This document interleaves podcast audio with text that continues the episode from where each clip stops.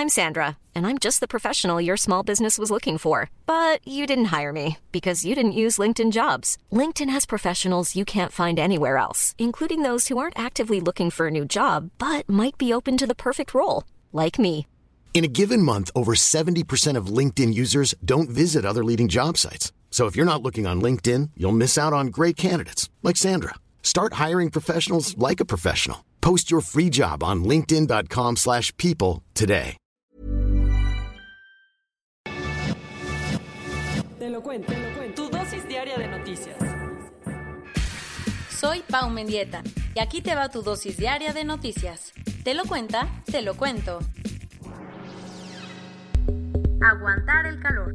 Un estudio confirmó que en los próximos 50 años, al menos mil millones de personas van a tener que vivir con un calor insoportable o desplazarse a causa del mismo. La huella que hemos dejado los seres humanos en el cambio climático está dejando consecuencias mucho más graves y rápidas de lo esperado.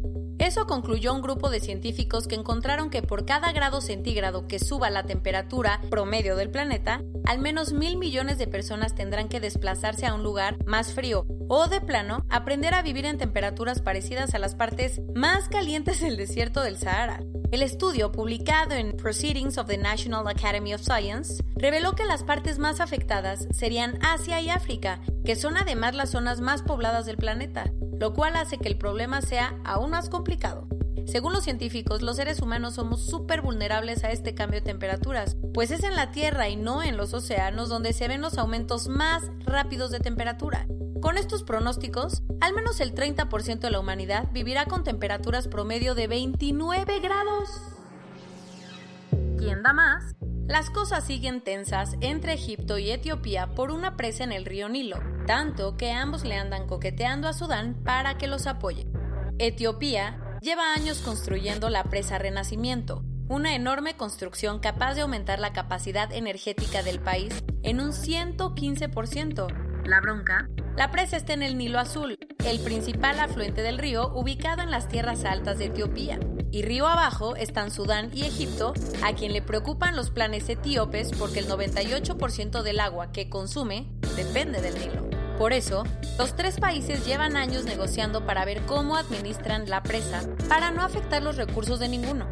Tanto que en febrero Estados Unidos tuvo que meterse para mediar y organizó una reunión en Washington para firmar un acuerdo, cosa que Etiopía rechazó en el último momento.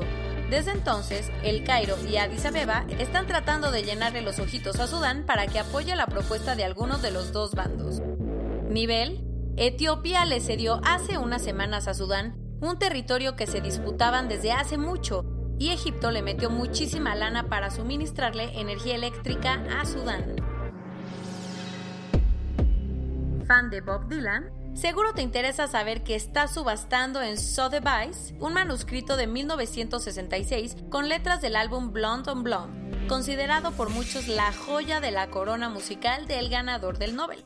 La hoja que tiene anotaciones hechas a mano sobre algunas letras inéditas escritas a máquina de la canción Most likely you go your way and I'll go mine. Se espera que sea vendida por unas 15 mil libras.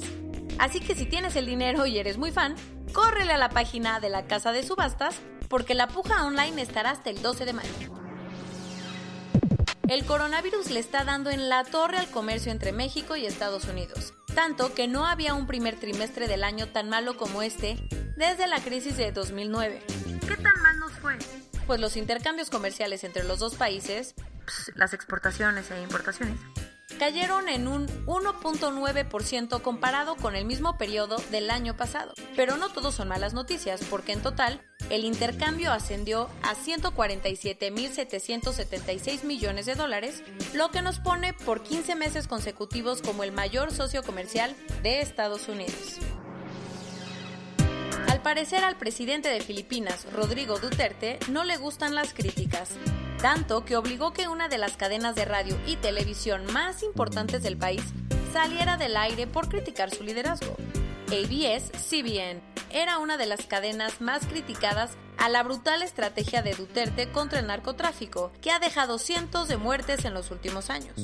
Para nada es nueva la cruzada del presidente contra la cadena, llamando a los espías y hasta hijos de con una al servicio de los filipinos ahora cerrando. ABS-CBN se despidió el martes de su audiencia.